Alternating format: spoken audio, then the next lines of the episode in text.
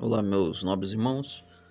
Vamos aí nos capítulos 7, 8 e 9, encerrando o livro de Amós. Aqui no capítulo 7, vemos que os juízos dos gafanhotos e do fogo são desviados pela oração de Amós. Além disso, o profeta mostra um muro levantado com um fio de prumo, cujo significado é a rejeição de Israel. No versículo 10, o sacerdote Amazias se queixa de Amós. Posteriormente é lançado um julgamento sobre Amazias. E no verso 14, o profeta fala de sua identidade de sua vocação. Em duas ocasiões na leitura, nessa leitura é dito que o Senhor se arrependeu. E o que isso significa?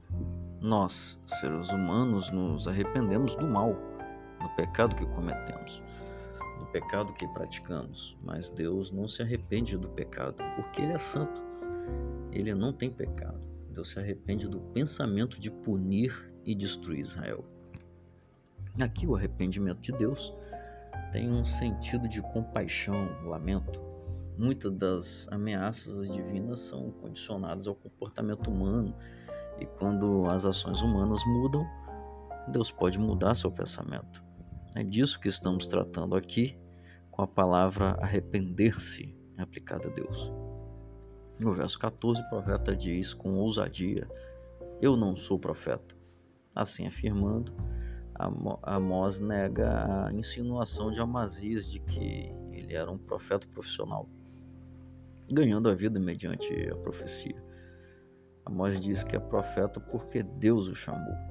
Finalmente, no verso 16, Amós diz a Amazias: Ouvi. O profeta fala com ousadia. Por quê?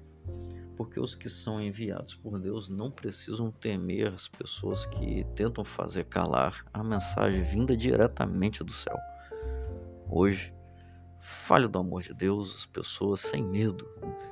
É, você poderá ser um canal de bênção para alguém capítulo 8, o fim de Israel está próximo. Isso é mostrado por meio de um cesto de frutos. No verso 4, a opressão é reprovada. No verso 11, o profeta fala de fome da palavra. Vamos refletir um pouco no verso 11. O profeta afirma que, devido à contínua desobediência, chegaria o tempo em que seria tarde demais para os israelitas buscarem a palavra de Deus numa tentativa de evitar os juízos divinos. Sabe o que acontece? Acontece que sofrimentos profundos às vezes estimulam as pessoas a se refugiarem nas sagradas escrituras.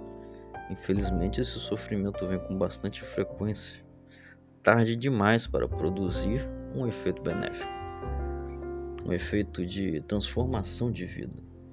Isso não ocorre porque o amor de Deus é retirado do pecador, mas porque o pecador se, torna, se torna tão endurecido em suas iniquidades, em seus erros, em seus pecados, a ponto de desejar apenas fugir das consequências das suas transgressões e não exatamente abandonar os caminhos ímpios, os caminhos maus.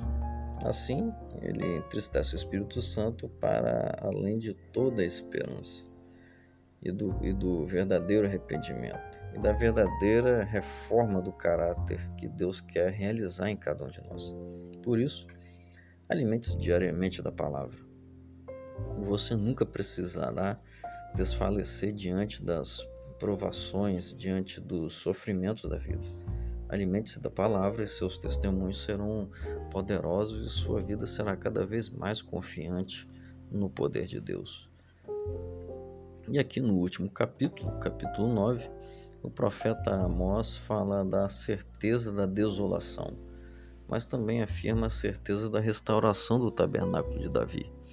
Algumas verdades são impactantes neste capítulo 9. Verso 2: Não adianta querer fugir do juízo de Deus.